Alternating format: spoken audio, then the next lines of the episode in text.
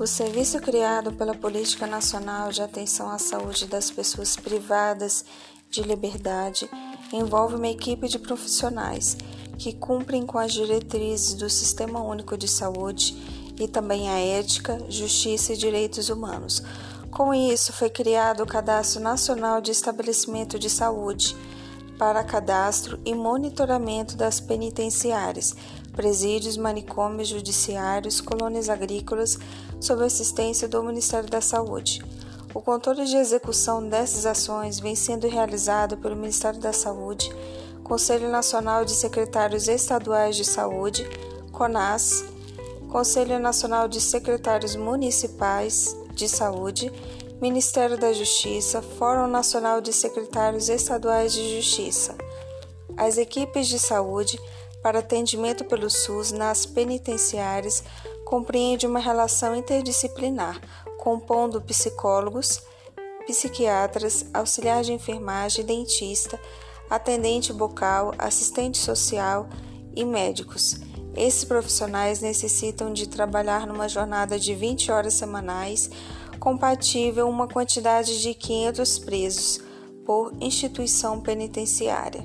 Esses serviços correspondem a ações que possibilitam a promoção da saúde, prevenção de agravos e assistência em unidades do sistema prisional.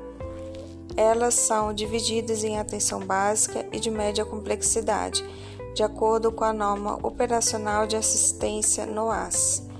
As ações de atenção básica compreendem o controle de tuberculose, controle de hipertensão e diabetes, dermatologia sanitária, hanseníase, saúde bucal e saúde da mulher. Todos esses controles citados envolvem a identificação, realização de exames, tratamento, utilização de cadastro de usuários para registro do paciente de sua condição clínica e medicamentos utilizados e prevenção com imunizações, com o objetivo de adquirir o controle de doenças. Engloba também ações de atenção à saúde mental. Neste caso, é prestada uma assistência devido ao confinamento em que se encontram os presos e um cuidado para um acompanhamento psicológico, a fim de evitar o desenvolvimento de transtornos psicológicos graves e redução do agravo que existe ao uso de drogas e álcool. As ações de média complexidade envolvem terapia em grupo realizadas por profissionais de nível superior e terapia individual.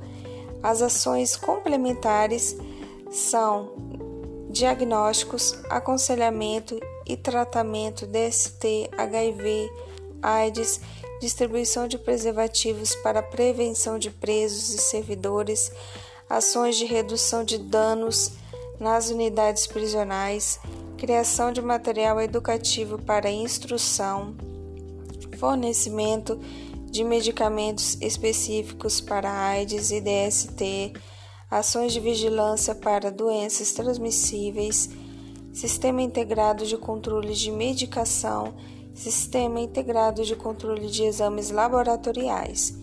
O SUS também implementou um sistema de informações.